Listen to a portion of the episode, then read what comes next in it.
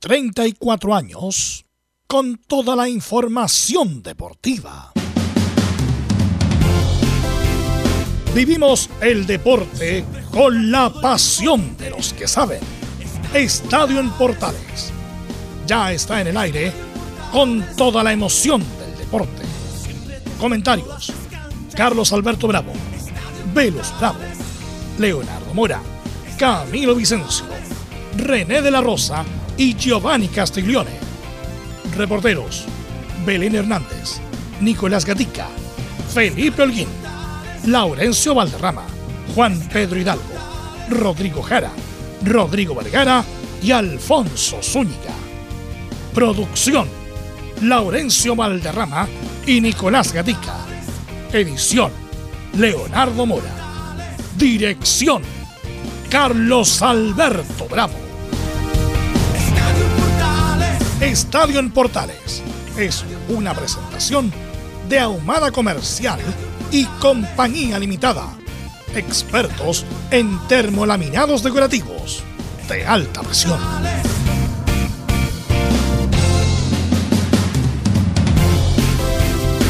Trece horas con 32 minutos ya, 13 horas con 32 minutos ya. Iniciamos esta jornada de Estadio en Portales del lunes 4 de abril, del lunes 4 de abril del 2022.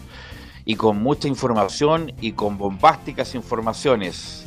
También vamos a recordar, vamos a tener un contacto con nuestro compañero Leonardo Mora, que está en el funeral de don Leonel Sánchez. Vamos a hablar de la fecha, vamos a hablar del clásico, lo de Colo Colo, eh, lo que se viene en Copa Libertadores. Así que tenemos mucha información y pasamos a hablar de inmediato a nuestros compañeros como es don Nicolás Gatica. ¿Cómo estás, Nicolás?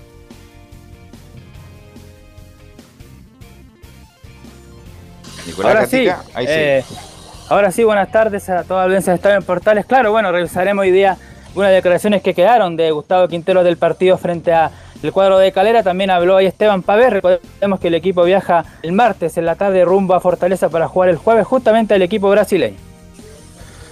Gracias, Nicolás Gatique. Ya hay mucha información en la U. La U pidió que devolvieran a los jugadores de la sub-20. ¿Es así o no, Felipe Holguín? Muy buenas tardes, Velus. Gusto en saludarte a ti y a todos los oyentes de Estadio en Portales eh, que nos escuchan a esta hora de la tarde. Sí, eh, bien como lo dices tú, la U está pidiendo que estos jugadores, por el amistoso que tienen que jugar sub-20, que son a Lucas Asadi, también a Darío Soria, entre otros Pedro Garrido, el arquero suplente, eh, que no puedan jugar ese amistoso para que puedan estar en el duelo preparatorio antes que van a jugar por el campeonato, digo, ante el cuadro de Coquimbo Unido allá en el mismo partido que van a disputar a Velus. Ok, Gracias, Felipe. Me imagino contentos por el resultado, pero estarán contentos con el rendimiento Belén Hernández en la Universidad Católica. Buenas tardes, Velus, y a todos los que nos están hasta ahora. Sí, bueno, hoy día vamos a estar revisando justamente eso, el análisis que, hizo Cristian Paulucci respecto al juego en el primer y segundo tiempo de, la Universidad Católica que pudo cortar con la mala racha ante, ante la Universidad de Chile este este fin de semana vamos a estar eh, escuchando también declaraciones de, algunos jugadores que, fueron protagonistas eh, en, el primer tiempo de, en, la Universidad Católica. Así que estoy más en Estadio en Portales. Gracias, Belén. Eh, saludamos también a don Laurencio Valderrama, que nos va a traer el, clásico de Colonia que ganó Unión Española. Don Laurencio. Muy, pero muy buena tarde para ti, Velo, y por supuesto para todos quienes nos escuchan en Estadio en Portales. Laurencio, no está Laurencio, parece. Bueno, Ahora saludamos a nuestro estelar entonces. Eh, don Camilo, ¿cómo está? Muy buenas tardes. Camilo. ¿Cómo estás, Velo? Muy buenas tardes para ti, para todos los auditores de Estadio en Portales. Así es, después de este fin de semana futbolístico con, con el clásico universitario y también ahora con lo de la paralización de los árbitros, así que hay bastante información para comentar. Ok, saludamos a Giovanni.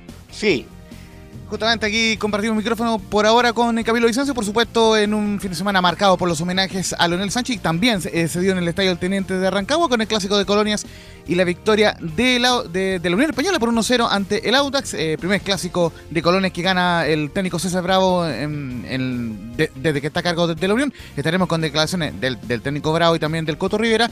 Y por cierto, estimas en Estadio en Portales. Ok, gracias Lorenzo. Saludamos también a don Giovanni Castiglione. ¿Cómo está Giovanni? Muy buenas tardes, Velus. Buenas tardes a todo el equipo, eh, a todos los oyentes de Estadio Portales, acá con la semanita que se ve que está partiendo con mucho ajetreo, así que atento al programa de hoy. ¿Cómo estás, René de la Rosa? Muy buenas tardes. Hola, Velus, ¿cómo estás? Eh, un saludo a todos los oyentes, de Portales, a todo el equipo y especialmente a todos eh, los amantes de fútbol que ahora estamos sufriendo con el arbitraje y esta noticia que la vamos a, anticipar. Sí, lo vamos a comentar, vamos a estar full con René de la Rosa para que nos explique qué está pasando. Sí. Ahora sí, eh, también complementamos que vamos a estar en el primer bloque con algunas declaraciones que dejó el, fin de semana de homenajes a Leonel Sánchez. Sí, Laurencio, sí. no era necesario. Bueno, eh, vamos con los titulares entonces que lee Nicolás Gatica.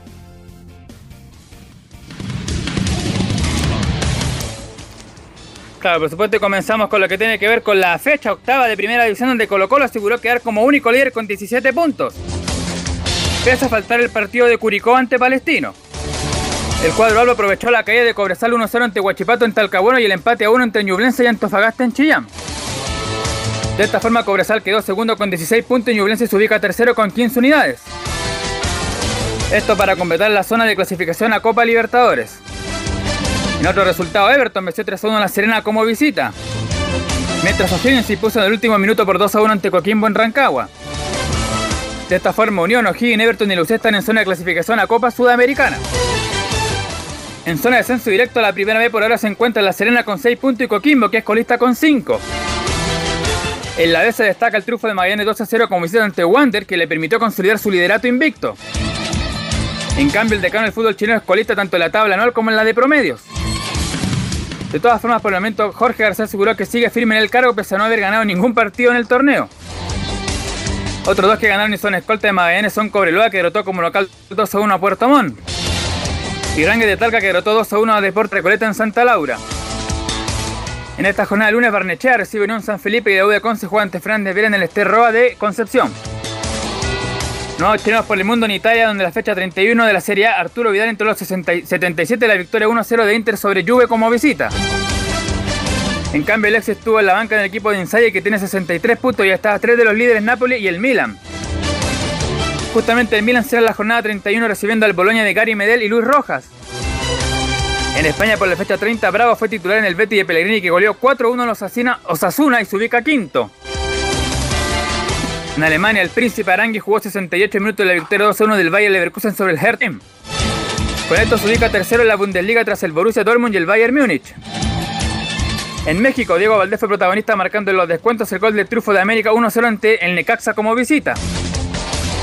Por su parte, Valver Huerta, ex Católica, marcó el gol que le dio la victoria a Toluca 2-1 ante el Puebla.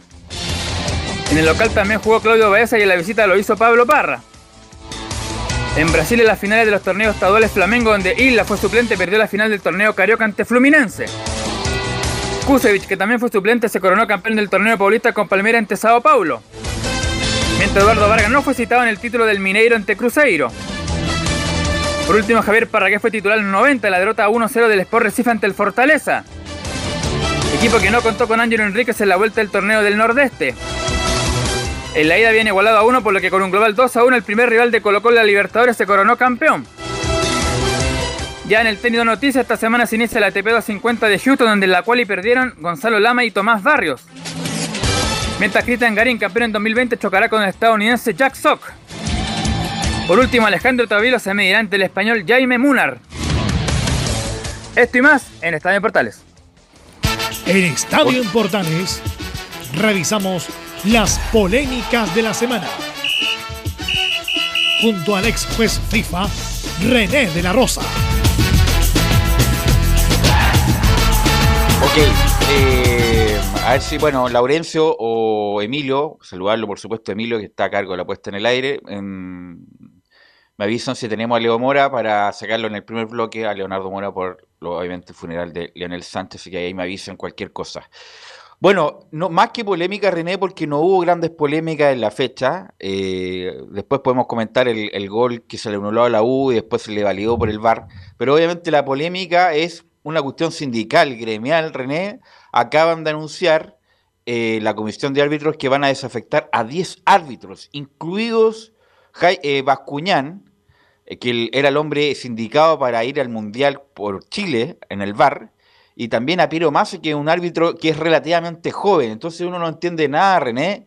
Entonces te quiero preguntar, ¿a qué se debe, cuáles son las razones de la desvinculación de todos estos árbitros, René?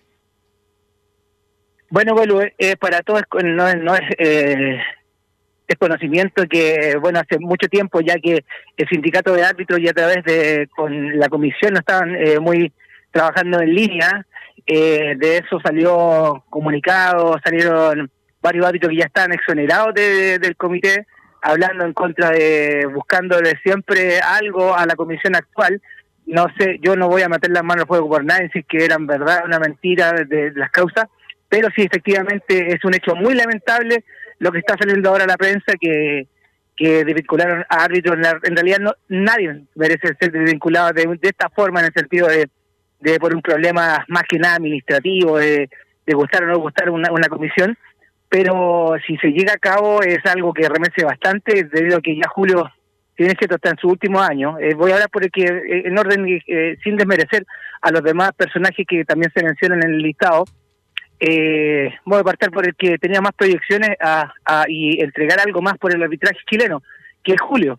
y también se basa que él también presentó, y fue, no sé si fue oficial o no, pero a la NFP le presentó un bosquejo de una comisión reemplazante de Castrilli. Y yo creo que eso es lo que gatilló y los personajes, ya sea Jona, que también un árbitro que estuvo lesionado, que también estaba en primera división y que tenía estaba como proyección para hacer FIFA, también fue exonerado. Eh, una de las personas que también habló, bueno, todas las personas que nombran ahí, lamentablemente fueron voceros de, del sindicato o de árbitros. Eh, recordemos que el sindicato dio un paso al costado hace un par de días, de, que el, por el mandato de Johnny Arasi, eh, de un paso al costado y asumieron voceros.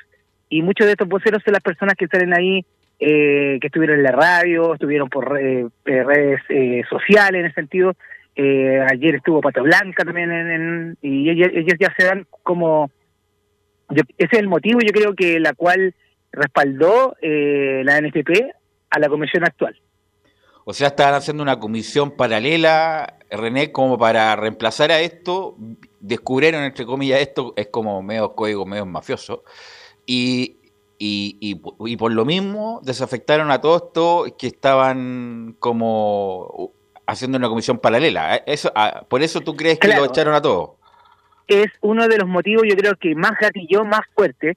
Bueno, y también eh, recordemos que eh, está Franco Arrué, también lamentablemente Franco Arrué ha estado con problemas de salud eh, y está ausente y ahora está volviendo y, también su edad, eh, su poca proyección también, hay que ser súper sincero, eh, esto ya fue mencionado cuando llegó Castrilli, que quería hacerle un tiraje a la chimenea, disculpe ese término, pero que quería ir avanzando con la gente joven.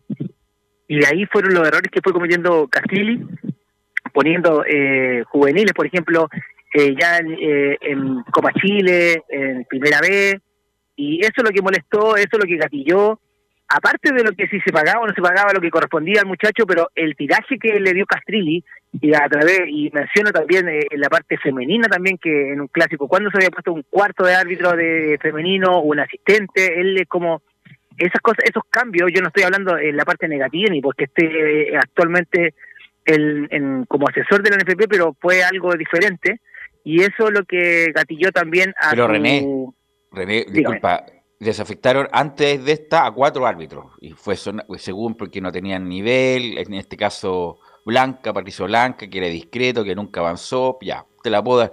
Pero ahora son diez, pues. René, yo no recuerdo en ningún otro momento del arbitraje chileno que incluso era como noticia importante cuando se iba uno. Ahora se fueron cuatro, ahora se, se van diez. Uno de ellos es que es Julio Bascuñán, que es el hombre que arbitra regularmente en competencias Comebol. Y se va este muchacho Piero Massa, que es un hombre joven, que entre comillas la, la comisión anterior tenía como elemento de proyección. Entonces, eh, no es menor lo que está pasando. Sí, no, por supuesto, Velus, yo no estoy quitándole, eh, de hecho, eh, es un remesón fuerte, es un impacto que provoca en, en, en todos los que aman el fútbol, los que aman el arbitraje, es para mí un impacto.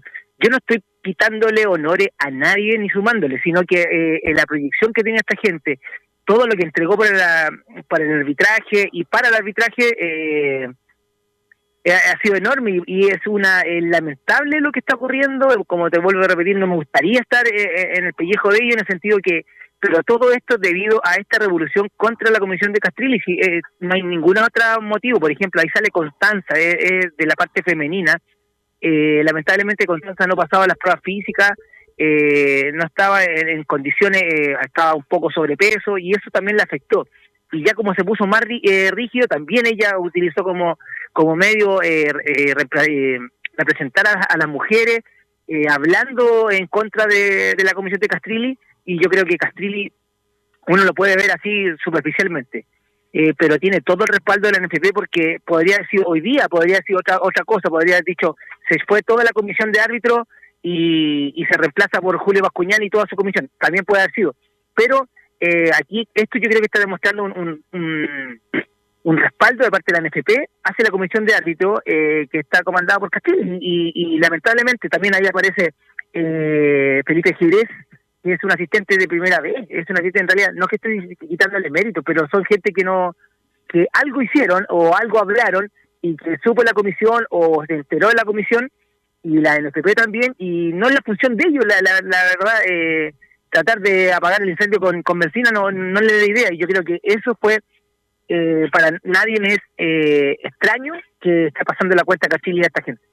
Hola René, hay un anunciado un paro. Si mañana no, no, no, como que no adhieren o no se al petitorio, va a haber un paro. ¿Cómo, ¿Cómo crees que viene la mano en respecto a eso, al paro? La verdad, Belus, eh, este fin de semana, como yo lo mencioné, eh, me encontré en la ciudad de Arica, eh, el, el, debut de Dienes Ricio en segunda división entre Deporte de Arica y San Antonio, que el cual le fue le fue bien, le fue bien para hacer su debut. yo creo que le fue muy bien. Eh, lo tomaron, eh, a diferencia de los futbolistas, lo, lo supieron eh, apreciar. Pero este paro, ayer también, allá también, el fin de semana, también se, eh, la comisión, a través de, de todos sus asesores, también estaban bastante preocupados por si se, si se decidía algo fulminante de parte de los árbitros en no dirigir los partidos. Felizmente, y yo gratamente, no ocurrió. No ocurrió. Pero eh, ahora, recordemos que hay fecha ahora en segunda división, hay de primera vez creo que durante la semana, así que yo creo que es gatillante lo que ocurra hoy día, entre hoy día y mañana. Yo creo que la verdad, la verdad, si tú me preguntas, René, ¿tú crees que el paro va a existir? Con esta situación, con esta situación que agrava más el tema, que son 10 árbitros que están fuera, y si se llega a concretar, porque este es un comunicado, no sé si está concretamente ya efectuado el despido de esta gente, eh, o se pueda modificar, yo creo que puede existir, puede existir el primer paro de árbitro eh, en la historia, porque yo me recuerdo que... Justamente se está rumoreando, René, que como es tan fuerte este movimiento del paro, que la NFP va a llamar árbitros internacionales para eh, cubrir la fecha, sobre todo de primera división. No sé de dónde los va a sacar, si de Argentina, Uruguay, no tengo idea, pero que la alternativa sería llamar árbitros internacionales. ¿Lo ves viable eso o no?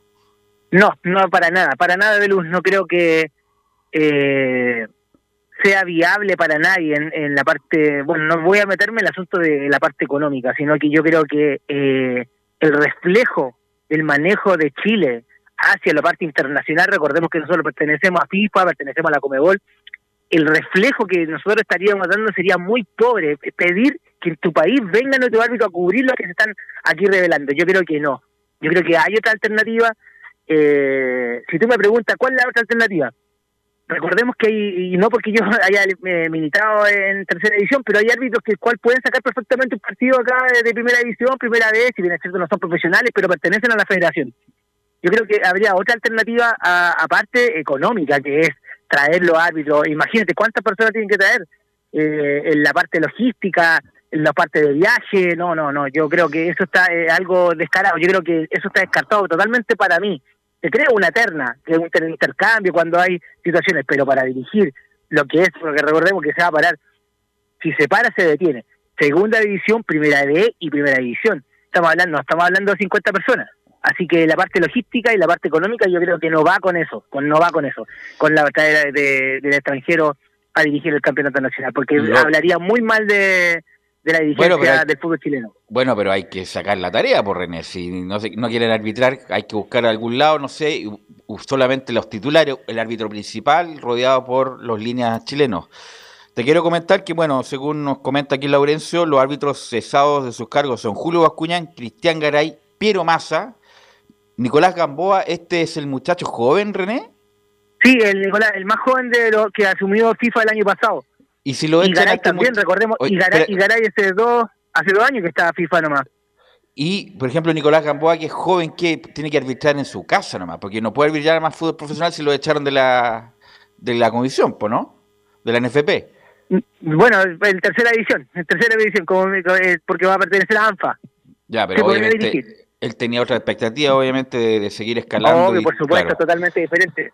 Claudio Urrutia, Felipe Jara, Felipe Jerez, Héctor Jona. pero vamos, eh, Belu, Belu, te invito, te invito a un poquito, eh, yo sé que aquí son otros los minutos, pero por ejemplo, Claudio Urrutia hace muy poco viene llegando de Emiratos Árabes, porque se está preparando a, lo que es VAR y todo el tema de ser un árbitro FIFA. Pero también eh, vamos a mencionar algo que en realidad, esto yo no debería por qué tocarlo porque yo no soy de la farándula, pero es eh, la pareja de Bárbara Bastía que también, también la sacaron de la comisión de árbitros del de, de Jorge Osorio. También puede, eh, eso también puede haber hablado, a lo mejor él habló mal de la comisión y eso también gatilló en esta salida. Puede ser, es algo que yo no tengo, la como dice su señor padre, no tengo, vayas a la base, no tengo, no tengo la fuente, pero eh, yo creo que esos son los motivos que gatilla a sacar a esa gente. Garay, Garay viene un árbitro de, dos años que es FIFA y que tenía toda la predicción, pero no sé qué habrá ocurrido, qué es lo que habrá pasado con él en la situación en persona joven, dos años en, de FIFA, y no, no sé qué habrá pasado, a lo mejor era algo internacional, no sé. El otro Francisco Roy y el otro es Constanzo Salinas René. Ya, Francisco Roy. Sí. ¿Sabes por qué, lamentablemente ya por edad. ¿Sabes lo que pasa aquí? Que como aquí da la sensación que algo grave pasaba en la interna de los árbitros como para que cortara tan, tan duro Castrilli. Como que esto era la manzana podrida, que eran malos árbitros que están enquistados. Uno entiende a pensar porque cuando te rajan, disculpe el lenguaje, cuando te rajan así es que algo, algo grave pasa adentro que está que no que no mejora y mm, y bueno tuvo la entre comillas la, la idea eh, Castrilli de cortar entre comillas la manzana podría no sé si será tan así René lamentablemente suena súper feo es un premio que yo amo amo el arbitraje eh, pertenezco todavía al, arbitraje soy parte del arbitraje y es un hecho lamentable nadie quisiera salir como estos compañeros, porque yo los llamo compañeros, porque yo los conozco, eh, felizmente a todos, a todos los conozco, eh, pero yo creo que sí, efectivamente uno ve la parte de afuera, no sabe la parte interna. Yo creo que algo va a pasar, algo, algo va a gatillar en este tema, algo va a salir a la luz pública en qué, por qué fueron despedidos esta persona, pero no creo que haya sido de, de despecho, por ejemplo, ya voy a echar a esta persona, no, no.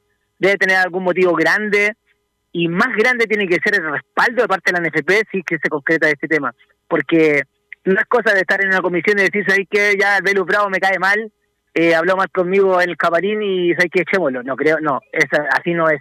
Así no es el tema, porque es toda una vida que han entregado yo por el arbitraje, tiene cierto algunos más, algunos menos, pero yo creo que, eh, como toda persona, yo, yo, estoy hablando como René La Rosa, le gustaría salir dignamente de algo que entregó tanto, Mm. Y es un hecho para mí eh, penoso más que lamentable. Y algunos ni siquiera, entre comillas, llevan un, un, año, dos años, pero ni siquiera partieron ni ya lo echaron, como en el caso de Gamboa y Garay. Giovanni Castiglioni te quería hacer una pregunta, Giovanni. Por supuesto. ¿Cómo estás, Giovanni? Muy buenas tardes, René. Te saludo, Giovanni, por acá. Te hago una consulta a lo que te estaba escuchando, sobre todo lo que pasa directamente, lo más rápido. Eh, mañana hay primera vez a las 5 de la tarde y el viernes parten tres partidos de primera B a las 6 de la tarde. En caso de efectuarse el paro mañana, va a quedar la embarrada. No creo que dirijan mañana los partidos, se va, se va a paro el árbitro, si lo hacen durante la mañana, antes de, antes de la hora del partido.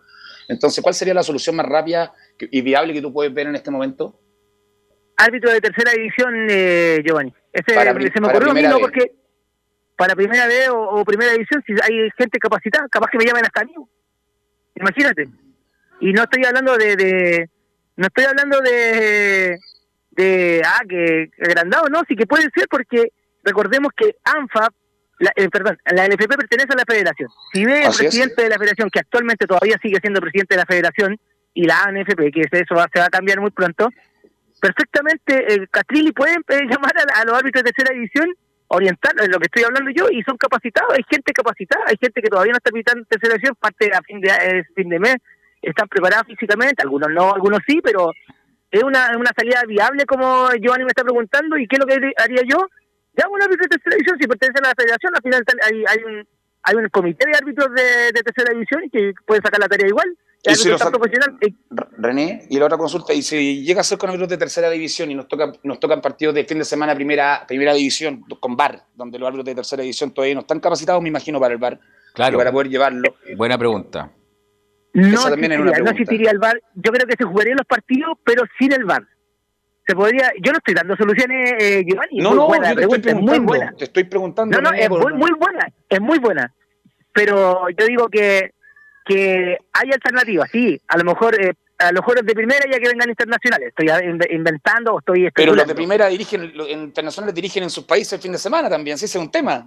Claro, es que a eso voy, a eso voy. Eh, por eso yo creo que la única salida viable, viable, eh, eh, es la que yo estoy viendo en esta, en esta alternativa. Pero, como te digo, yo creo que se va a, a manejar de una manera tan eh, concreta la NFP a través del comité de, con Castrilli y yo creo que el paro, el paro en realidad para que yo creo que no se efectuara, echó a las cabezas, cortó las cabezas que, dirigían este tema.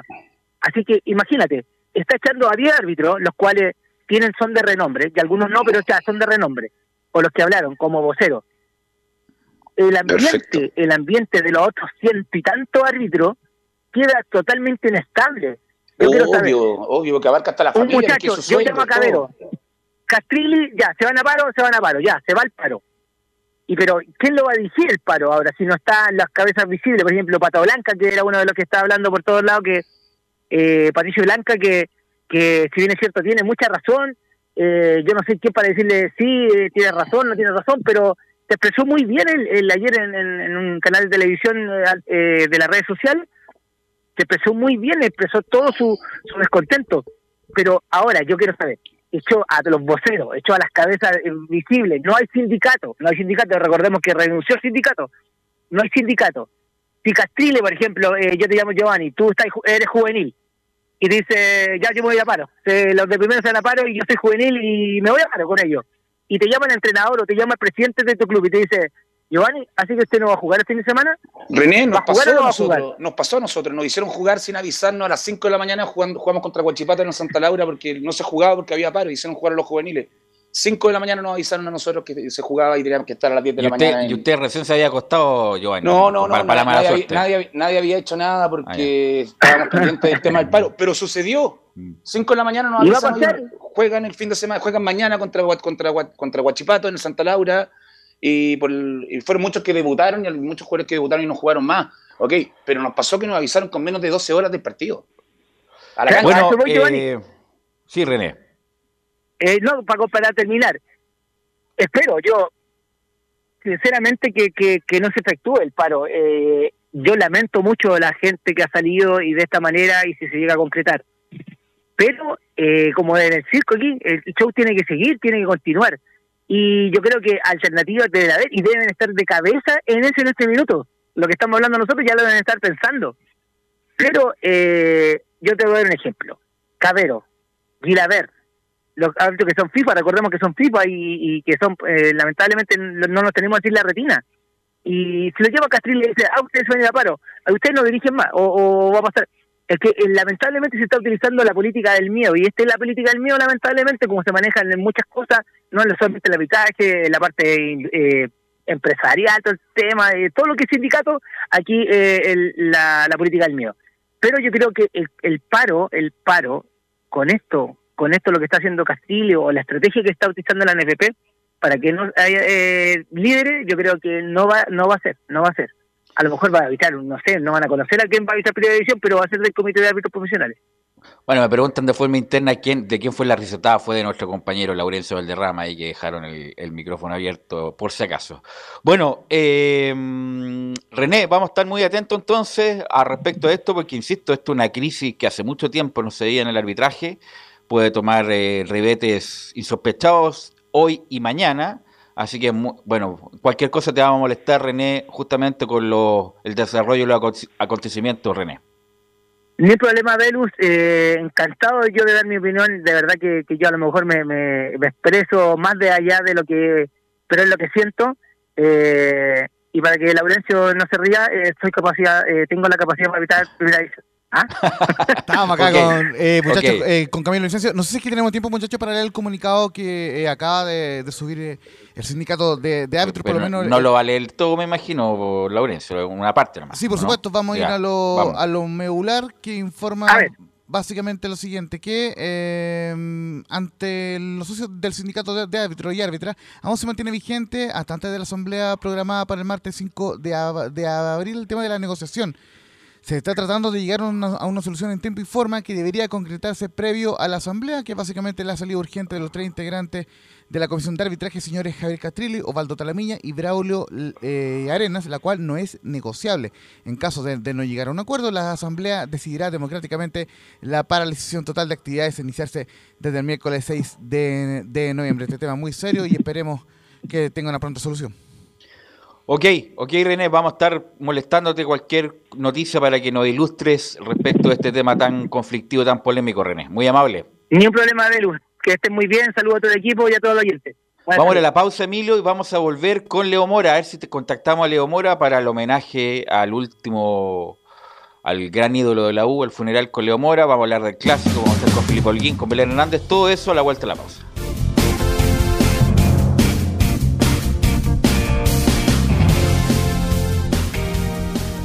Radio Portales le indica la hora. Las 2 de la tarde, dos minutos. Reparación laboral. Abogados especialistas en accidentes del trabajo, despidos injustificados y autodespidos. ¿Tuviste un accidente de trabajo en los últimos cinco años y ese accidente se originó en la conducta negligente de tu empleador? Es muy probable que tengas derecho a obtener una indemnización por los daños causados. Consulta gratis. Reparación laboral. Profesionales dedicados a entregar asesorías en temas relacionados con todo tipo de accidentes laborales en todo Chile, de Arica a Punta Arenas. www.reparacionlaboral.cl ¿Quieres tener lo mejor y sin pagar de más? Las mejores series de televisión, los mejores eventos deportivos, equipo transportable, películas y series 24/7. Transforma tu TV a Smart TV. Llama al 973-718989. Twitter arroba panchops. Visita www.radiosport.cl, el sitio web de la Deportiva de Chile. Programas noticias, entrevistas y reportajes, podcast, radio online y mucho más. Todo lo que pasa en todos los deportes lo encuentras en www.radiosport.cl. La Deportiva de Chile en Internet. Atención pilotos. Presentarse en la grilla.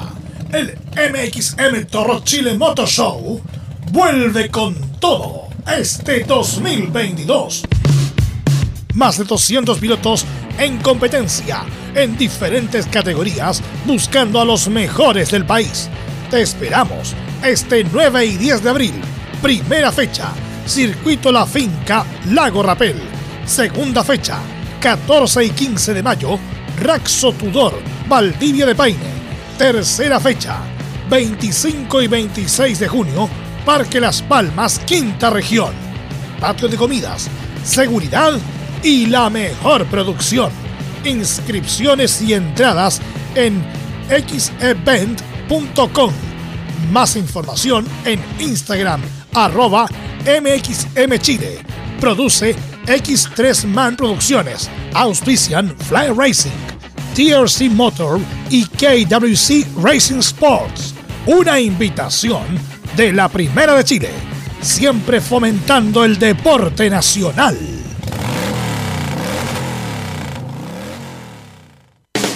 Termolaminados de León. Tecnología alemana de última generación. Casa Matriz, Avenida La Serena, 776, Recoleta. Fono 22 622 5676. Termolaminados de León. Desde todo Chile. Desde todo Chile. Y para todo Chile. Y para todo Chile. Portales Digital está en todas partes. www.radioportales.cl Entre Marco Grande y Marco Chico, media vuelta y vuelta completa. Escuchas Estadio en Portales en su edición central. La primera de Chile, uniendo al país de norte a sur. 14 horas con 6 minutos, 14 horas con 6 minutos. Saludamos, por supuesto, a Reparación Laboral. Vamos a saludar a Reparación Laboral, nuestros amigos. Reparación Laboral, abogados especialistas en accidentes del trabajo, despidos injustificados y autodespidos. Consulta gratis en todo Chile en reparacionlaboral.cl. Reparación Laboral es tu mejor respuesta. Usted me dice, muchachos, si estamos o no con Leonardo. Eh, para que él nos comente desde el lugar de los hechos del funeral en el cementerio general estaba el último dios al histórico Leonel Sánchez. Así que ustedes me avisan si tenemos la posibilidad de conectarnos con Leonardo Mora y que él, nos cuente lo que está pasando en el cementerio general. Bueno, antes que pase eso, vamos a ir con Felipe Holguín y para que nos cuente las noticias de la U, Felipe. ¿Qué tal, Belu? Gusto en saludarte a ti y a todos los oyentes de Estadio en Portales que nos escuchan a esta hora de la tarde con el informe de la Universidad de Chile. Sí, eh, bien lo decíamos en titulares eh, sobre el partido de este clásico universitario 194 eh, que cayó nuevamente la Universidad de Chile en un clásico nuevamente al mando de un técnico colombiano como lo es eh, Santiago Escobar, se le hizo las preguntas correspondientes eh, por si iba a dar un paso al costado, en forma de resumen se los comento a los oyentes. Y también se le preguntó por el sistema táctico, lo que también fue la inclusión de, estos dos jugadores jóvenes, tanto de Darío Osorio como Lucas Asadi, que le dieron un cambio de mentalidad, diría yo, y un cambio futbolístico bastante bueno a la Universidad de Chile en el segundo tiempo, porque el primer tiempo la U hizo agua. Te quiero preguntar, Giovanni, tú que no estuviste en la transmisión, ¿qué te pareció el partido en general? Porque hay un hay mucha diferencia entre el primer y segundo tiempo, Giovanni. Mucha diferencia donde, bueno, tuvieron dos tiempos. El primer tiempo lo Católica creo que es superior, donde el segundo la U con su empuje y los cambios, obviamente, pasó a ser superior. Pero en esa Católica lo cierra con el tema de los goles. Incluso pierde el tercer gol San Pedro, si no me equivoco, en una jugada que se fue mano a mano.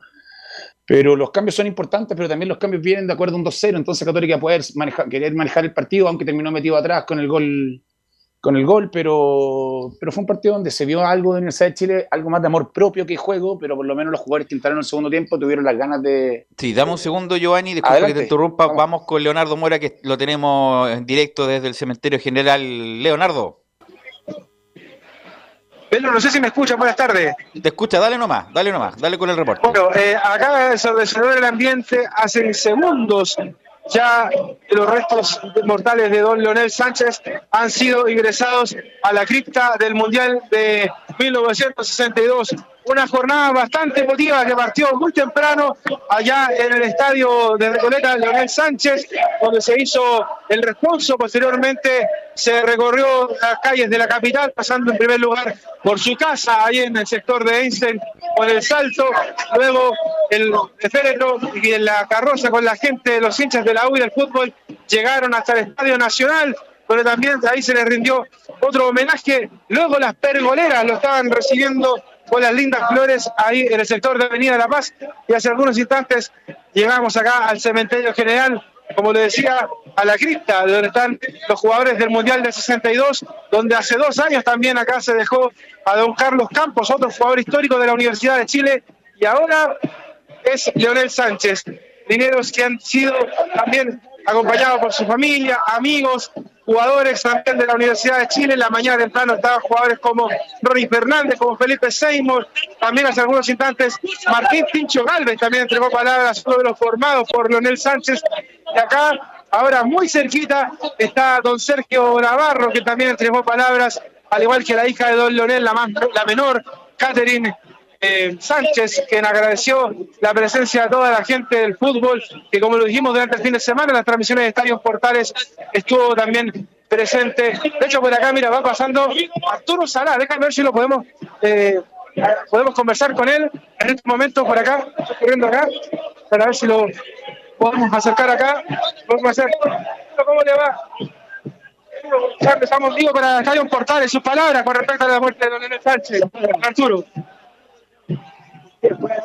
Acá la gente se fue encima de Don Arturo Salá, que va en estos momentos también saliendo del lugar especial donde estaba la, familia, los cercanos. También está la profe Isabel Berríos, también de la Universidad de Chile, y otros familiares acá reunidos eh, para apoyar también a la figura de don Leonel Sánchez. Así que eso es lo que se vive acá, de verdad, ha sido un ambiente muy, muy, muy emotivo lo que se ha vivido durante esta jornada acá en el Cementerio General y en los otros puntos de la capital, donde el fin de semana se realizaron también los homenajes para esta figura exime de la Universidad de Chile, de Sánchez, jugador, también técnico, formador de cadetes en la historia de la Universidad de Chile y del fútbol chileno, ¿ves? Sí, lo comentamos en la transmisión, que fue, bueno, muy triste todo lo que pasó con Leonel, que es el emblema máximo de la U de Chile. bueno, comenté mi, mi, experiencia, mi anécdota con Leonel Sánchez.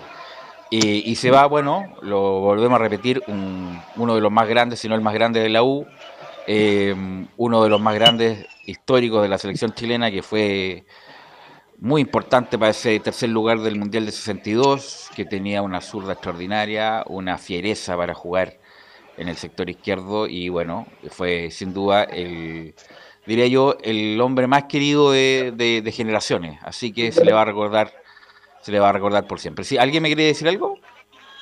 No. Velus. Sí. Bueno, recalcar que Don Leonel, independiente de sus colores azules, que es sabio por todo el mundo, es muy querido por todos los equipos de Chile, por toda la gente de todos los equipos, por todo lo que fue, por la forma de ser también, y obviamente por el monstruo que fue en la cancha. Así es, menos por esos 50 imbéciles que no respetaron el. En, pero imbéciles hay en todos lados. En el estadio de la Católica al gran Leonel Sánchez, que insisto, hay muchas referencias respecto de él, como empezó a los 13 años la U, insisto, a los 13 años eh, jugó hasta el año 69, eh, toda una historia, y como lo dijimos en la transmisión, que estuvimos ahí con Carlos Alberto para rememorar con más detalle al gran Leonel, si la U es la U, justamente por lo que, el espíritu que tiene, es gracias a Leonel y, todos los muchachos del, del Valle Azul. Sí. y Don Leonel nos acompañaba siempre, por lo menos en cadete, en las premiaciones, en juntas que se hacían como a nivel mira, yo, general. mira, como yo llegué antes que tú, Giovanni, como dos años, tres antes que tú, a, la U eh, Leonel estaba en cadete, era, era, el, era, el, era el entrenador de toda esa generación de Cristian Rodríguez, René Martínez. mira. De, qué sé yo, del. El Paco. no, del, de este muchacho, de amigo mío, el Gusano. El Gusano. El, el, Choro Renca. No, no, eso, ese llegó después. Entonces yo llegué a la sub-12, pero con Leonel, como he comentado diez mil veces, él, nos, él a un par de jugadores nos enseñaba a tirar tiro libre en la cancha 1 del subsal y él se sacaba las zapatillas y le pegaba pata pelada, le pegaba extraordinario. Ah, ahora entiendo tu pegada, Veluz. y esto tenía, no chiste, Y tenía, un pie, y tenía un pie chiquitito don Leonel y tenía ya que 60 años don Leonel y le pegaba en forma extraordinaria el balón don Leonel Santos. Así que un recuerdo imperecedero para no sabíamos ese secreto, ahí está el porqué de tiros libres, Pelú. No, Leonel, insisto, Leonel incluso se ponía con una antigua, se ponía con unas manillas eh, como especie de, de béisbol, esos que se ponen ahí, eh, una, rejilla y hacía como la demanda de la barrera, él se ponía y bueno, y pateábamos los que teníamos que patear ahí en esa época. Así que, además, muy sencillo, muy humilde. Y, y qué bueno que haya ido Salá, porque justamente Leonel Sánchez se va de la U como técnico de las inferiores, cuando llega cuando, cuando llega a Salá, justamente, cuando llega a Salá y llega, llega a Salá con todo ese staff, con los Hugo Carballo, con los Julio Guerrero, con los Lulo Socía, con todo ese lote, con Rodoni. Bueno, el Lulo fue su ayudante. y, todo, y todos los que estaban ahí en las, inferiores, incluido Don Leonel, bueno, tienen que salir del club. Eh, y ya no trabajaron más en el club de, ese momento. Don Leonel. Sí. Sí, que te parece, y con la ayuda eh, también del gran Emilio Freisa, eh, pasemos a escuchar un par, eh, solamente por el tiempo, de declaraciones que dejó el fin de semana extenso de, homenajes a Luis Sánchez. una de Alberto Quintano, en la 01, donde dice que alcancé a jugar con él, y, después escucharemos a Carlos Caselli. Sí, por supuesto, cómo no. Sí, alcancé a jugar con él. yo venía de, de la juvenil cuando él ya era un triunfador y jugó en el Mundial del 62 y después lo tuve de, compañero durante varios años y de capitán. Y él nos orientó en, muchas cosas que tiene esta profesión y que se necesita, para poder triunfar, se necesita tener un orden y, ser además eh, como hombre valiente, pero no, no para pelear, sino que para luchar. ¿Con qué recuerdo se queda de él? Con el mejor. Justamente eh, esa tarde, como le decía la Gloria, eh, todos fuimos leones. Porque los pelusas del barrio, que teníamos alrededor de 10 años, nos sacamos todo el zapato derecho y todos jugamos con la pierna izquierda. Y esa tarde todos fuimos leones. Que, que yo le decía a un amigo mío, le decía, yo titularía, esa tarde todos los niños chinos fueron leones. Así que vine a saludar a la familia, darle solamente un abrazo apretado, porque el sentimiento de ellos fue el sentimiento mío que yo tengo hace un par de semanas también. Gracias. Carlos, el cariño era transversal, no solamente de hinchas de la universidad. Totalmente, totalmente. Solamente eh, marcarle, muchachos, que la, que la declaración de Quintana fue en el trabajo extenso de Leo Morales. Sí. No, y Carlos Caselli demuestra su grandeza, obviamente. Se quebró, se quebró, Carlos. Sí, Carlos Caselli siempre muestra, va siempre a los funerales, sea del club que sea. Carlos Caselli siempre va y con mayor razón ahora que se va un ídolo de U, un ídolo del fútbol chileno. Tenemos la posibilidad de volver con Leonardo Mora, ¿o no? Eh, eh, para que cierre ya el, reporte, me imagino, bueno, estamos viendo la imagen. Sí. Justamente, eh, Macarto, un par de cosas. Eh, Caselli se emociona porque recordó justamente eh, a su señora. A su señora, por, la, por la, pregunta que, que le hacía la colega. Y lo otro, posteó justamente pocos días antes de, este fallecimiento una foto en Instagram con Don Lonel y justamente lo fue a ver a su casa. Entonces fue era de No, sí, Carlos Caselli. Carlos Caselli, un, un, crack fuera, dentro y fuera de la cancha. Siempre tenía o tiene esos gestos con todos los grandes del fútbol que se fueron, incluso ni siquiera es que va a las funerales, sino que es amigo, iba a visitarlo, les preguntaba qué necesitaban. Hay muchas cosas de Caselli que no se saben. Em, ¿Y, que ha hecho, y que ha hecho muy, mucho, muchas cosas por jugadores de su generación que están muy, dame un segundo, que están muy mal económicamente y que Carlos Caselli, lo digo acá, ha ayudado mucho. Ahora sí, Emilio. Recuperamos a Leo Mora en la línea. Vamos, eh, Leonardo, ¿qué me puedes comentar ya para el cierre del despacho, Leonardo? Solamente agregarles que es eh, un momento bastante emotivo, de hecho, agregar, como lo decíamos el fin de semana, y así como llegaron generaciones muy jóvenes, niños de 11 años y más de menor edad, también hay gente mayor, adultos mayores, que lloraban también la partida de su ídolo, que vieron jugar en la selección, y en la Chile, como decían ellos, eh, cuando conversaban con nosotros temprano, allá eh, en el estadio de Recoleta, y ahora muchos de ellos también están acá, dicen que, obviamente la Chile no va a ser lo mismo con la partida de una figura que estuvo toda la vida presente y de muchas generaciones. Recordar que Leonel Sánchez siempre tuvo la disposición de conversar con todos los medios de comunicación, tomarse fotografía con los hinchas, cuando iba al estadio, nunca tuvo problemas, nunca un no como respuesta para nadie, de hecho, sin ir más lejos, estuvimos con él cuando se jugó ese partido allá en septiembre en el estadio de Rancagua, que estuvieron haciéndole un homenaje a los jugadores del Ballet Azul. Y ahí estaba Leonel Sánchez, de hecho, pintado como siempre, al lado de su eterno capitán, ahí Sergio Navarro, y, pudimos compartir un, rato con él. Eh, yo sabía, les comentaba, de hecho, que estaba bastante decepcionado por el juego que tenía la Universidad de Chile, pero bueno, ahora eso quedará en el anecdotario de tantas veces que pudimos conversar con esta figura del fútbol chileno y que todavía sigue siendo estado por los hinchas acá eh, en el cementerio general. Eh, escuchan el ambiente, miren, hay adultos mayores moviendo las manos acá eh, en el sector perimetral que nos pusieron a la familia y la prensa que estamos acá adentro, pero vemos y el ambiente de verdad es hermoso, es difícil de poder describirlo, eh, pero ya ustedes a través de las redes sociales van a poder ver qué es lo que está, cómo se transmite, hace a través de la fotografía y video, lo que se vio este fin de semana y esta jornada. Ya Leonel Sánchez ya está dentro del, está dentro de la de la, de la, de la cripta del Mundial del, 62 Así que ya está, la familia ya se está retirando, de hecho, en estos momentos, desde este lugar donde, como le digo, ha sido todo dentro de la normalidad, eh, una, una actividad hermosa como se la merecía Leonel y también obviamente la familia agradeció a todos lo que ocurrió durante esta jornada acá, muchachos. Gracias, Leo, muy amable, gran trabajo. Así que bueno, cualquier cosa no interrumpe si es que hay alguna cosa importante por decir ahí. Gracias, Leonardo. Un abrazo.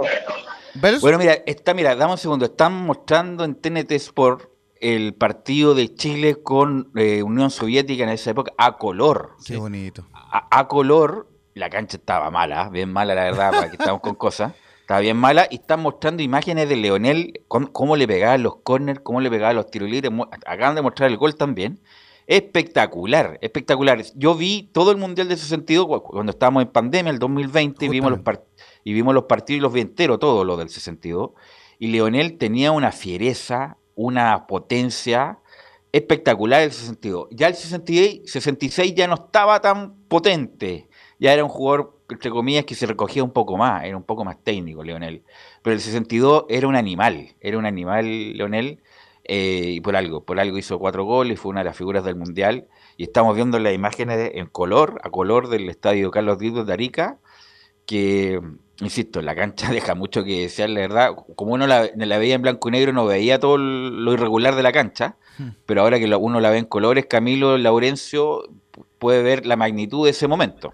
Sí, muy decolorada en realidad la cancha. Yo también justo estaba viendo esas imágenes, pero en realidad cómo le pegaba la pelota, realmente muy, muy bueno. le, mira, le pegaba, le pegaba plano, le pegaba con efecto, le pegaba, o sea, le pegaba con todos los bordes, no, espectacular. Así que bueno, siempre nosotros, Giovanni, cuando llegamos, yo llegué el año, y dame un segundo, llegué el año 89 la U, no el 88 cuando la U bajó, a ese, año yo llegué, siempre estaba el, lo del Balea, eh, a pesar de que habían pasado ya 18 o 20 años, pero siempre era como el norte para cualquier jugador de la U seguir a, los ídolos del ballet, Giovanni. Eh, así es, y sobre todo teníamos, yo me recuerdo hoy los teníamos de utilero al masajista del ballet. El Tata Sánchez. Estaba don el. Sí, el Tata Sánchez era el masajista. Don Sergio, don Sergio. Masajista principal. Estaba también el. Bueno, llegó don Pepe Ruiz, después me recuerdo, estaba antes. Pero era el masajista, o sea, siempre estábamos y nos inculcaban nosotros, como lo hemos recordado cuando hemos hablado con el profe Bacha, nos inculcaban el tema de la Universidad de mm. Chile. Cosa y lo mismo que en ese tiempo tener a don Leonel que se acercara a, como a te pasaba a ti a tirar tiros libres son cosas impagables. esas cosas ya con eso ya estamos. Impagable, o sea, que te enseñe Don Leonel, mm. que en paz descanse, a cómo pararte en la pelota y se para él de barrera tuyo, o sea, dispuesto a que tú le pegaras un pelotazo con tal de, que tú aprenderas algo. Así es. Una, maravilla, esa cosa no se, creo que no se ven ahora, por lo menos en la Universidad de Chile.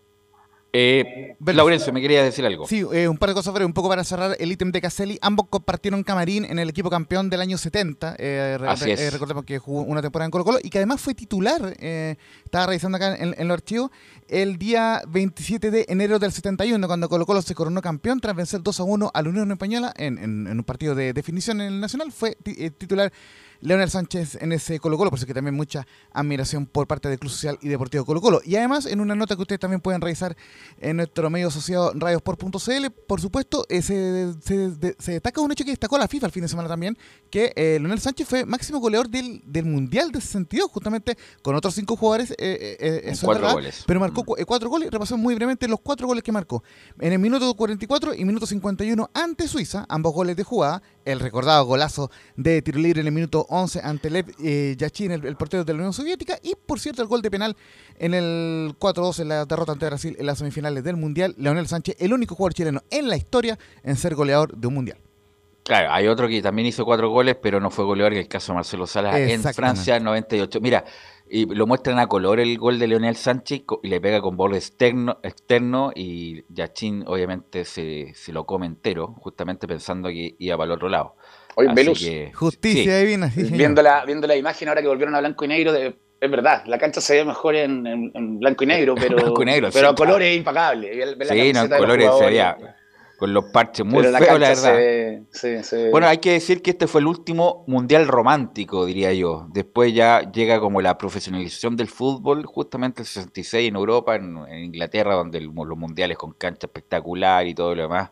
Hay, hay una separación, un antes y un después. Pero vamos a hablar de eso otro día. Bueno, Felipe, ¿qué más nos cuente para cerrar el bloque de esta U? Que insisto, Giovanni, jugó horrible el primer tiempo, de lo peor que se ha visto, pero extrañamente mejoró mucho el segundo tiempo con estos muchachos jóvenes, sobre todo con Darío Osorio Giovanni, que de no mediar nada extraordinario, debería ser un crack Darío Osorio. ¿ah? A corto plazo, o por lo menos en el C de Chile debería ser titular ya, empezar a ser mucho más alternativa que lo que, lo que fue el partido pasado. Porque se nota que, que, tiene, que tiene la pasta, que tiene las ganas, se nota. Es bueno, como tú dices, debería ser un crack. Es bueno, y Asai también me, me gustó Y el tema, lo que comentaba antes que, nos conectáramos con Leito, que estaba en el funeral de, Don Leonel. El segundo tiempo lo veo, obviamente la U sube un poco el, a empuje, a ganas con los cambios, pero en esa Católica ya iba ganando 2-0, entonces el partido no se da lo mismo que hubiera sido el primer tiempo con los cambios, entonces todo tiene un variable dentro del juego, pero un variable bonito que te da la oportunidad de saber que Osorio tiene que llegar a ser titular pronto, pronto en el de Chile, pronto, pronto ya. Y algunas alternativas de que ya no están o algunas alternativas que pueden ser algo más. No, insisto, la, hace el gol Osorio, un golazo. Y la U tuvo, después de ese gol, tuvo cuatro claras para llegar al empate. Tuvo la de Bolete, que estuvo muy bien el, el Zanahoria.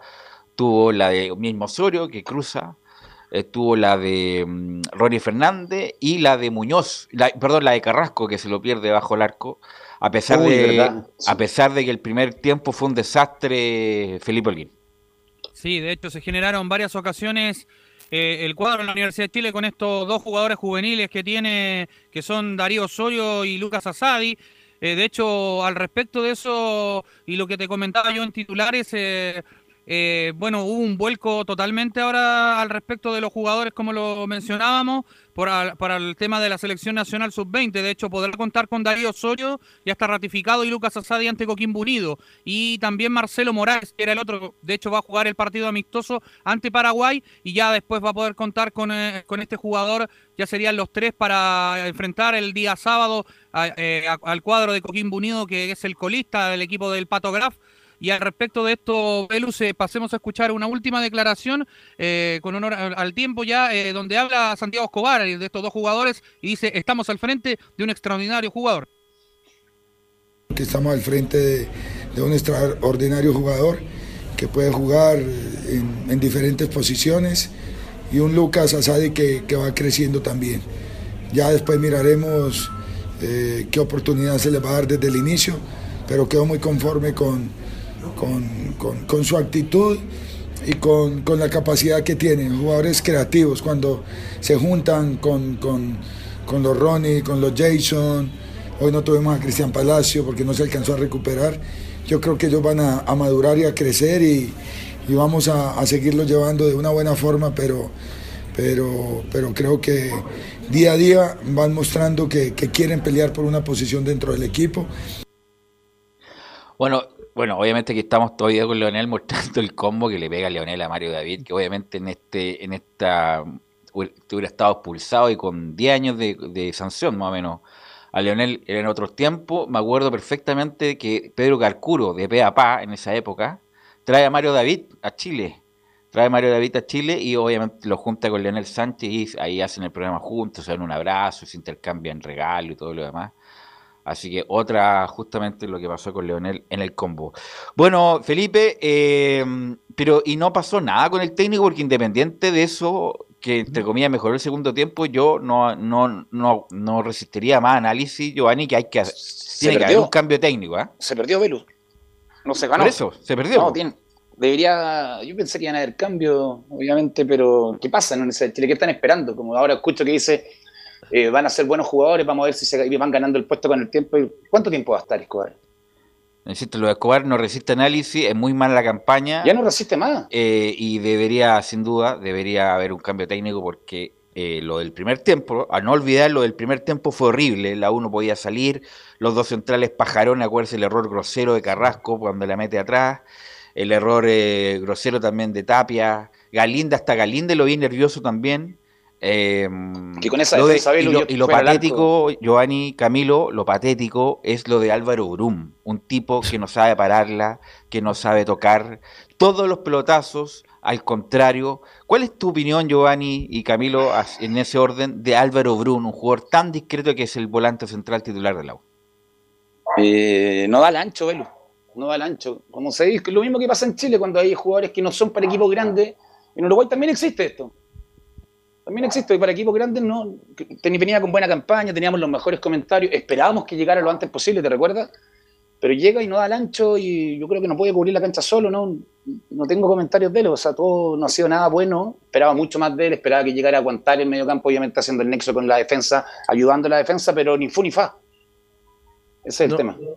Sí, totalmente. Los pases definitivamente en la zona de medio campo no, no se lo quieren poner. Los pases también desmedidos, también varios para, para en la zona ofensiva. No, no, no está. Y, y, bueno, ya por algo puede haber sido una señal de que lo hayan cambiado también en el, en el segundo tiempo. No, fue horrible lo de Bruno, horrible. Bueno, gracias Felipe por el honor al tiempo. Lo vamos a dejar hasta aquí. Mañana tendremos tiempo. La U juega el sábado, ¿no, Felipe? Sí, eh, el día sábado juega la U eh, allá en Coquimbo. ¿Horario? Así que 16 horas, si no me equivoco, ya le confirmo. Ok, vamos a ir a la pausa, Emilio, y volvemos con la Católica y Colo Colo.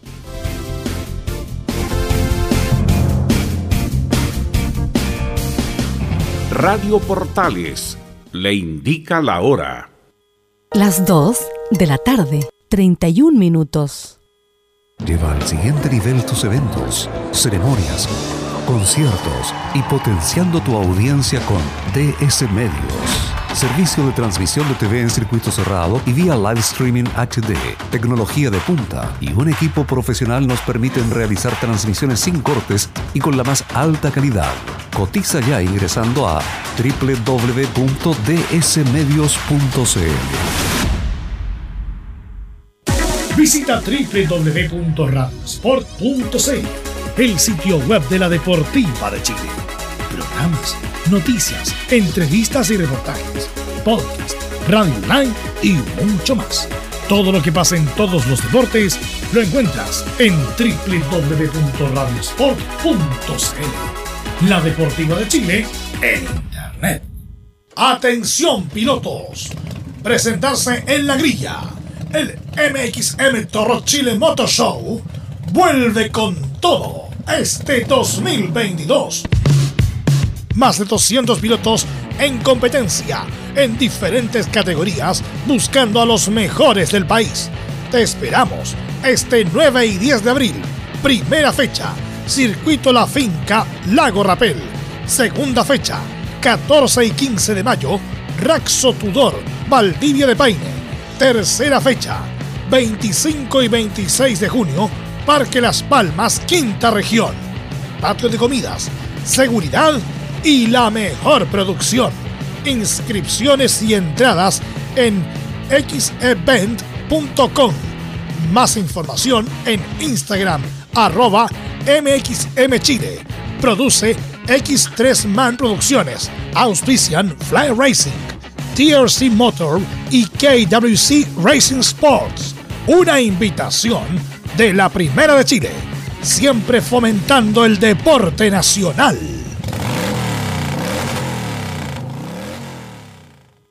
Comercial IAC y Compañía Limitada, la mejor calidad mundial en laminados decorativos. Comercial IAC y Compañía Limitada es Pertec en Chile, San Ignacio 1010, Santa Rosa 1779, Avenida Mata 446 y Portugal 501.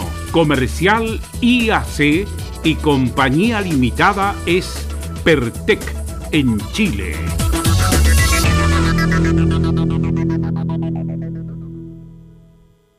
Desde todo Chile. Desde todo Chile. Y para todo Chile. Y para todo Chile. Portales Digital está en todas partes www.radioportales.cl Un acercamiento electrónico a todo lo que pasa en el fútbol. Escuchas Estadio en Portales en su edición central.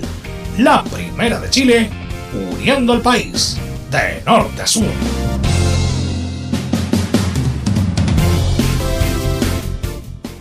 14 horas con 35 minutos, 14 horas con 35 minutos, tuviste un accidente en tu trabajo, te sientes con las manos atadas, te despidieron injustificadamente, en reparación laboral te asesoran y acompañan abogados especializados en derecho del trabajo. Los resultados lo respaldan.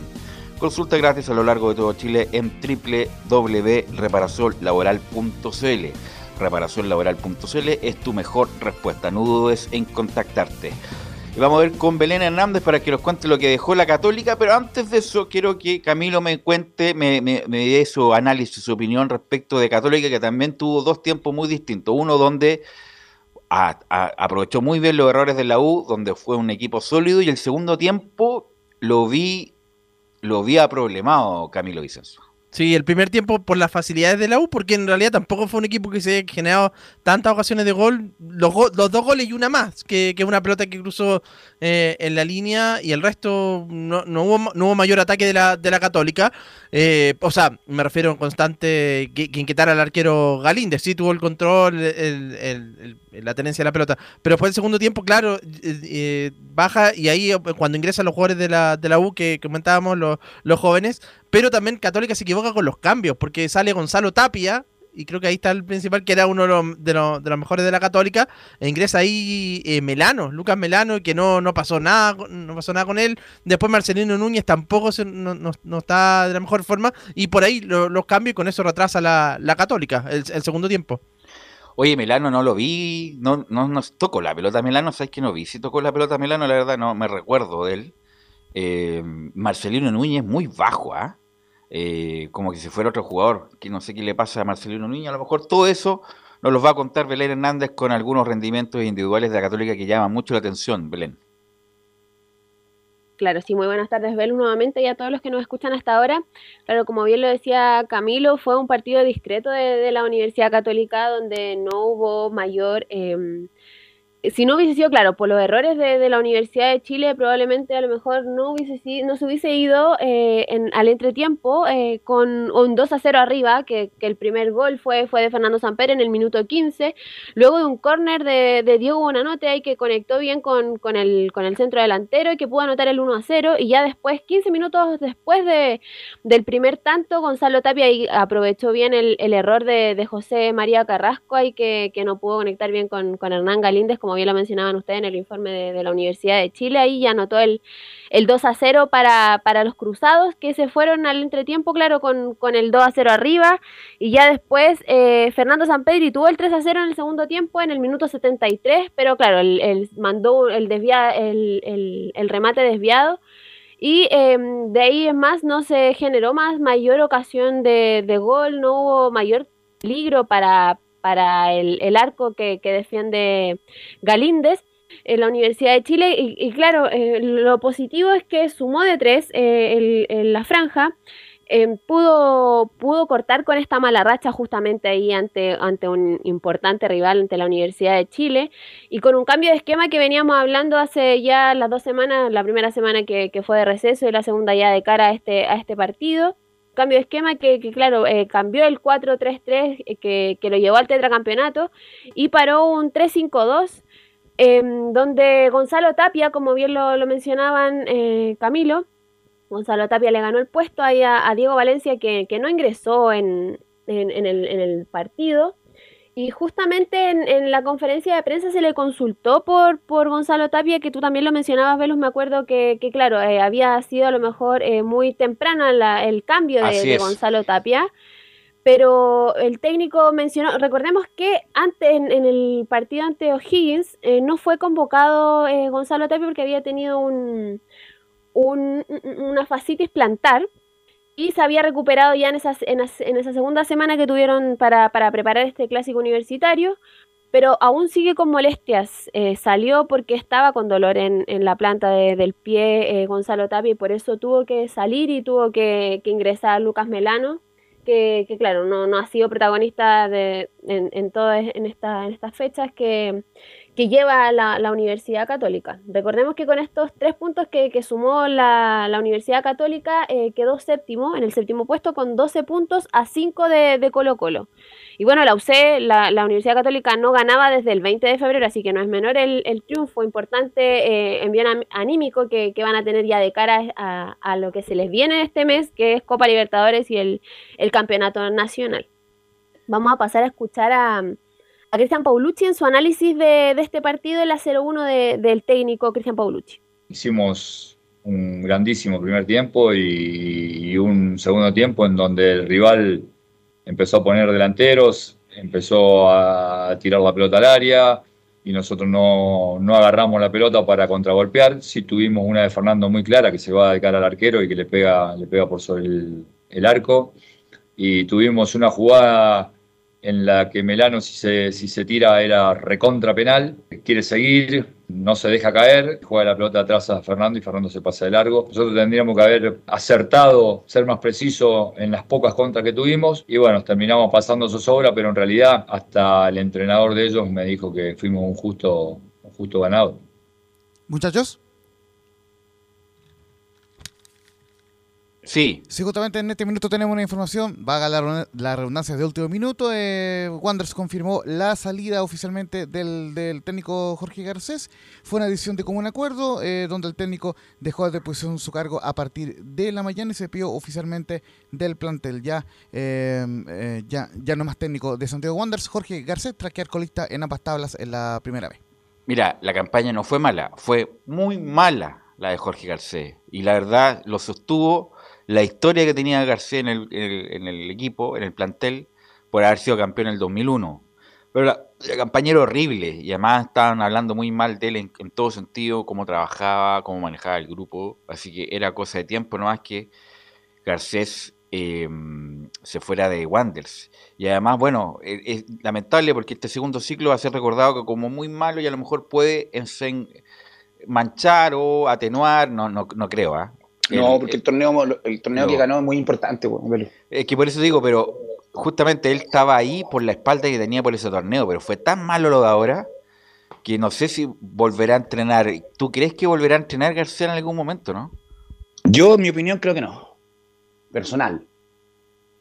Las mismas críticas de la forma de trabajar, todo se vuelve a repetir, entonces no. Ya, creo que ya quedó no se ha capacitado para el fútbol actual, creo yo. A lo mejor sigue con el fútbol antiguo, el camarín antiguo, y creo que eso también le puede pasar la cuenta. Bueno, después vamos a hablar de Jorge Garcés. Belén.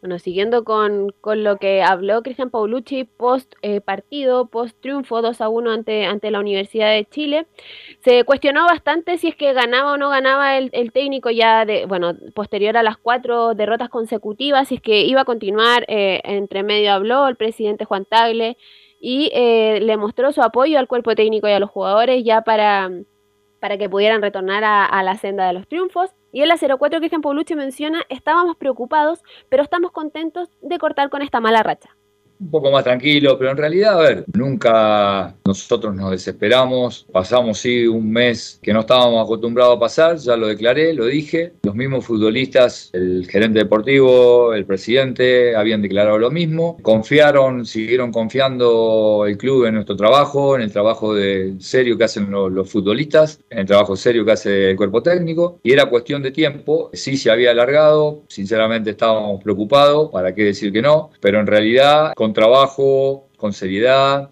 con dedicación, con humildad, íbamos a sacar esto adelante y tenemos que seguir sacándolo porque tenemos que seguir mejorando muchísimo. Siempre los golpes o estos partidos que uno pierde consecutivos te hace aprender cosas nuevas. Eh, yo siempre digo que hay que sacar las cosas positivas, que la cosa positiva es que nos hizo cambiar y hoy en día tenemos otra posibilidad de jugar, así que sinceramente estamos muy contentos de haber salido de esta racha negativa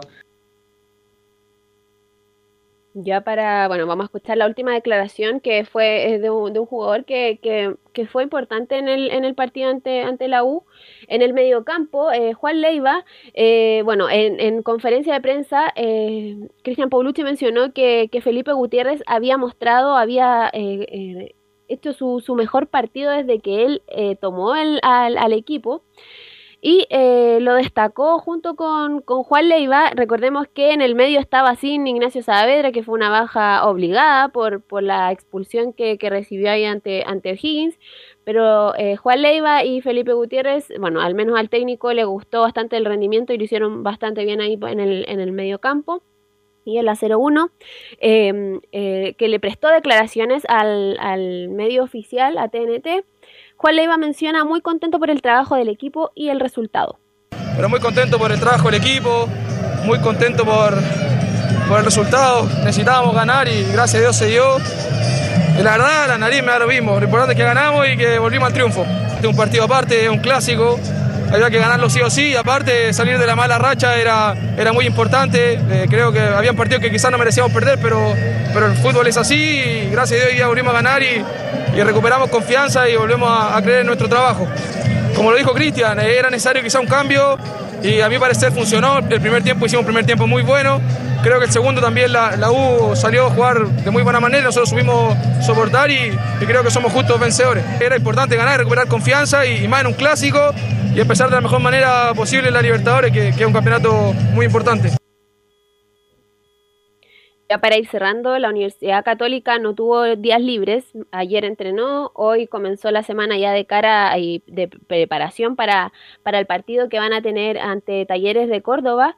Y mañana mismo viaja eh, los cruzados para Argentina, Córdoba, a las 25 para las 5 tienen el vuelo ahí charter para, para ya estar concentrados en lo que se viene en el torneo internacional.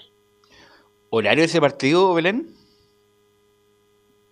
A las 18 horas. 18 horas, sí. Vamos a estar atentos. Insisto, juega con Talleres, y un equipo tradicional del fútbol argentino, sobre todo de Córdoba. Talleres, Belgrano, Racing de Córdoba, Instituto de Córdoba.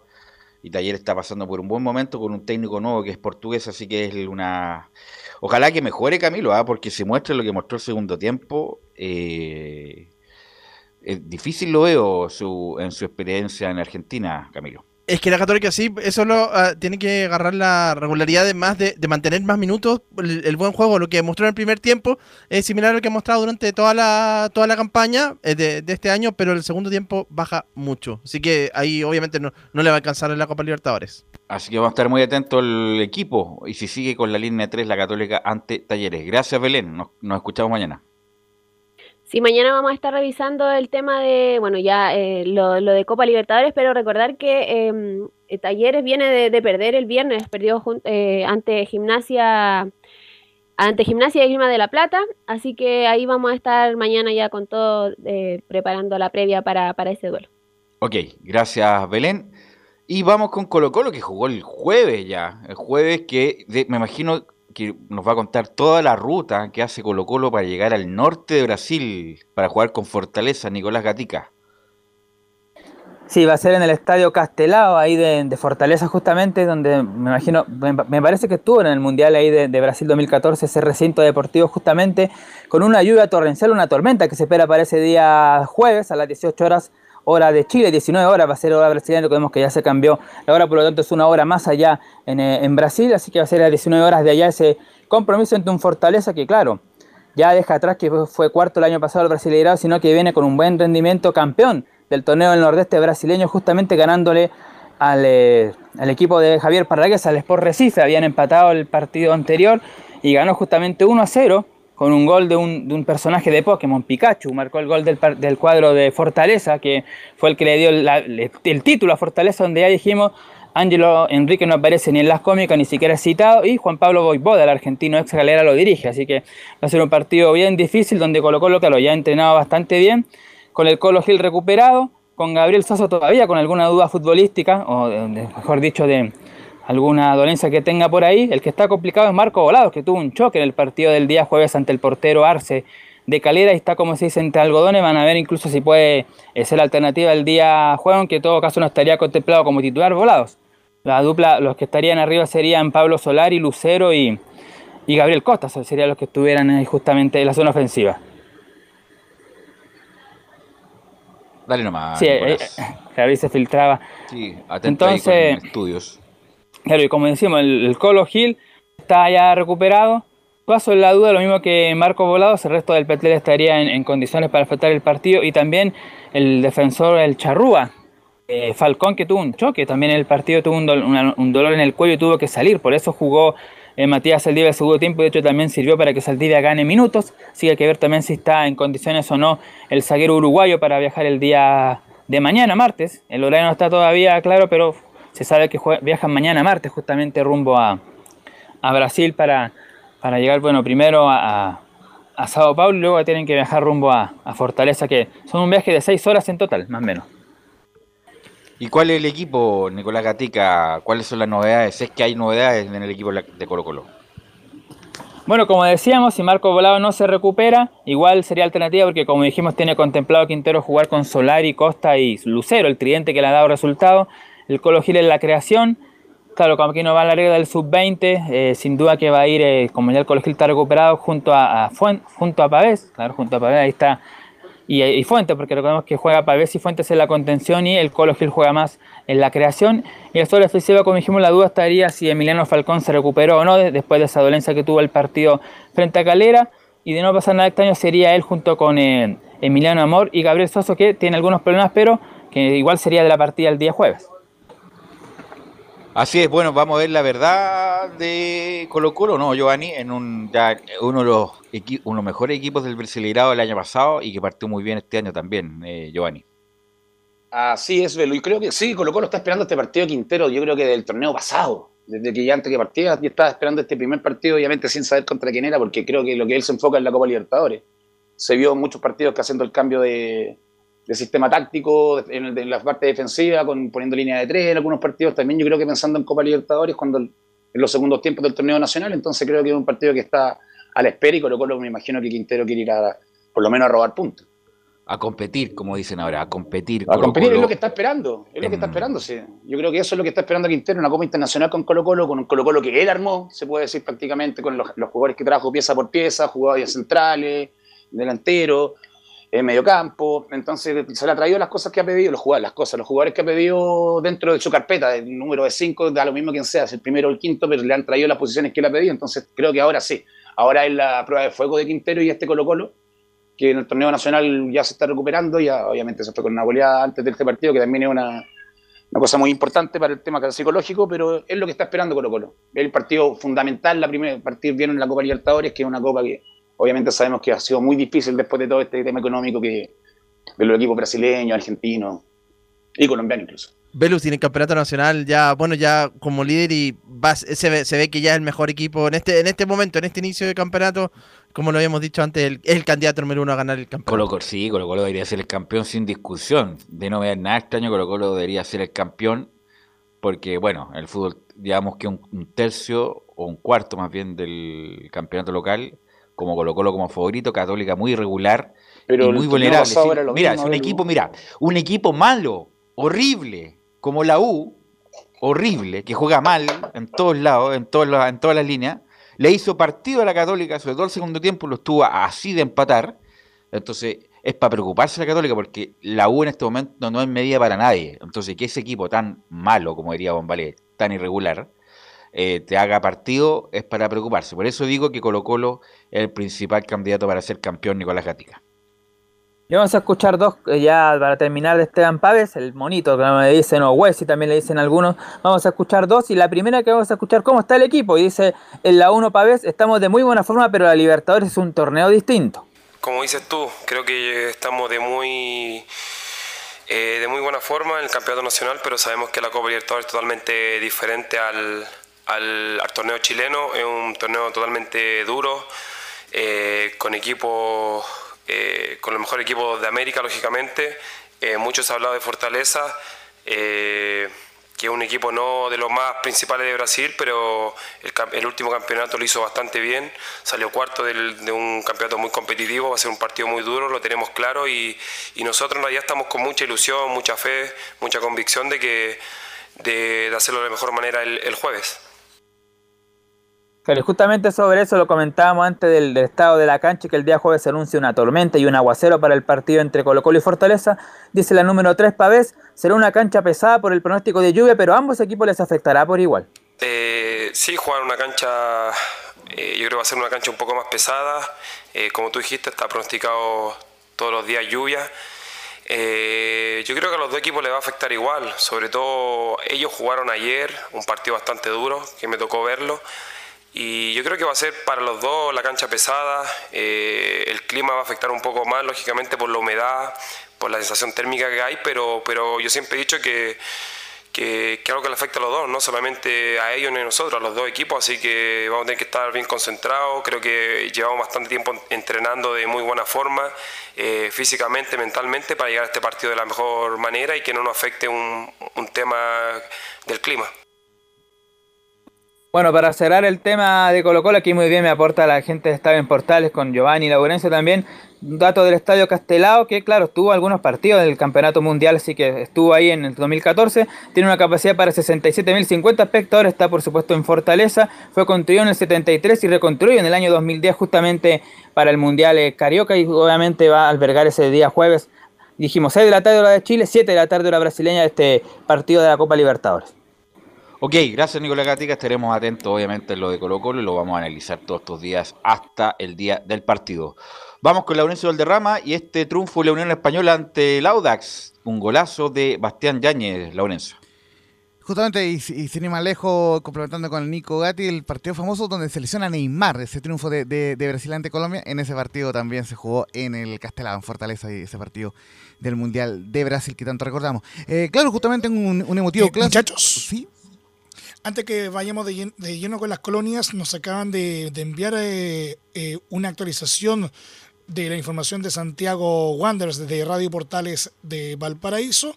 Eh, se confirma definitivamente la salida de, Jorge Garcés a contar del día de mañana. la información está publicada a través de un comunicado en el sitio oficial de Santiago Wanderers. Como ya dijo Laurencio anteriormente, fue una decisión de común acuerdo, dejando a disposición su cargo a partir de mañana tras la despedida oficial con el plantel. Acto seguido tendrá la oportunidad de dar su última conferencia de prensa, promediando las 13 horas. Eh, asumirán los entrenamientos de manera interina el profesor Domingo Sorace, eh, junto al coordinador de fútbol joven del club, eh, John Valladares, iniciando desde ya el proceso para determinar al nuevo cuerpo técnico que tendrá la tarea de enfrentar los desafíos deportivos de este 2022. Cierra el comunicado del decano del fútbol chileno. Sí, justamente muchachos, lo que leímos fue justamente el, comunicado de, Santiago Wander y lo que nos faltaba por complementar era que Domingo Salas será eh, quien asumirá como interino. Así que eso con el tema de Santiago Guante, gracias Emilio, y ciertamente Unión Española que gana su primer clásico de Colonia en la era de César Bravo. Em, había perdido tres partidos y empatado uno, entre los que jugó con Palestino y Audax en la temporada 2021, así que muy bien por César Bravo, quien además se, coloca en el cuarto lugar con 14 puntos, solo a tres del líder que es eh, Colo Colo, del nuevo puntero que es el cuadro algo, así que obviamente eh, están muy contentos en la hueste hispana, golazo también de Bastián Yáñez en el minuto 71, en el minuto 51, perdón, y con un gran pase de Víctor Felipe Méndez, en un partido que fue muy acontecido porque por un lado se lesiona en el primer tiempo el Nico Fernández, el, carrilero eh, por, derecha, eh, tuvo solamente un desgarro, pero una, lesión que es bien grave en el segundo tiempo, la de Jorge Enrique, quien curiosamente había ingresado por el mismo Nico Fernández en el minuto 71, así que em, una lamentable lesión la de Jorge Enrique, porque justamente le, Gonzalo Espinosa le comete una falta, pero hay un choque de rodillas, y en ese choque eh, lo más probable es que tenga una lesión de ligamentos. El jugador em, Coto, o sea, el, jugador Jorge Enrique, uno de los pupilos del Coto Rivera. Así que vamos de inmediato con las declaraciones que, dejó el postpartido. Eh, la primera, el Coto Rivera, vamos a ir con la 0-2 de inmediato, donde reconoce que se vio mejor el equipo con línea de 4 y no con línea de 3, pero vino la lamentable lesión de Jorge Enríquez. Después pasamos a jugar con línea de 4, sacamos a, un lateral, pusimos línea de 4 y, jugamos con más volante. Ahí el equipo se vio un poquito mejor, lamentablemente viene la lesión de, Jorge, que nos hace jugar los últimos 25 minutos con con un hombre menos. Nos, complicó la lesión de Nicolás Fernández al principio por el tema de las ventanas de cambio y eso nos hizo que quizás por arriesgar antes de tiempo quedar con, sin esta posibilidad de cambiar. Pero lo, hicimos por ir a buscar. Después con 10 hombres generamos, buscamos, fuimos incisivos, corrimos riesgo, quedamos mano a mano atrás, buscamos por todos lados. me parece que la más clara fue una ocasión de tiro de esquina que Osvaldo eh, el balón está muy cerca del arco y no la pudo desviar de buena forma, sino quizás el partido lo pudiese haber empatado, pero hay muchas cosas que corregir. Esto no es de un día para otro, yo por eso a la gente, a pesar de todo, se le pide paciencia porque esto no es llegar y cambiar cosas de un día para otro, nosotros siempre nos han costado con el correr de los partidos y al final logramos los objetivos y es lo que hoy día vamos a, incesantemente vamos a, vamos a trabajar, buscar eh, las variantes para que el equipo se sienta cómodo. Y vamos a ir con una de César Bravo, el técnico de la Unión Española, quien valoró en la 0-1 que este es el primer clásico de colonias que ganamos. Bueno, buenas noches, Laurencio. Sí, como dice usted, primer clásico que, ganamos en, estando yo cargo del equipo. Creo que hoy día se necesitaba ganar, independiente del rival, pero era necesario ganar para sostener la credibilidad y el trabajo que se está haciendo en el, primer equipo de Unión Española. Creo que a rato hicimos un muy buen eh, desarrollo, sobre todo los primeros 20 minutos, donde se marcó una idea clara, una idea eh, sostenida y, con, tratando de buscando el arco rival y la necesidad de, de, imponer el juego de Unión Española. Creo que se logró, se mejoró, hubo muchas mejoras de lo, en relación al partido pasado y esperemos que, que esto se pueda sostener durante el campeonato y durante mi estadía acá en Unión Española.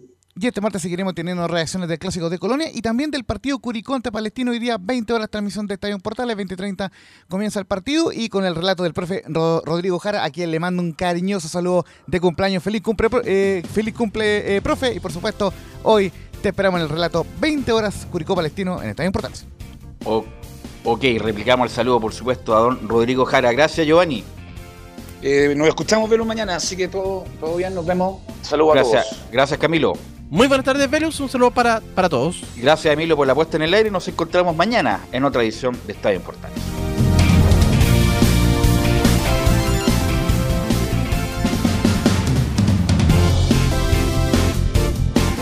Fueron 90 minutos con toda la información deportiva. Vivimos el deporte con la pasión de los que saben. Estadio en Portales fue una presentación de Almada Comercial y Compañía Limitada. Expertos en termolaminados decorativos de alta presión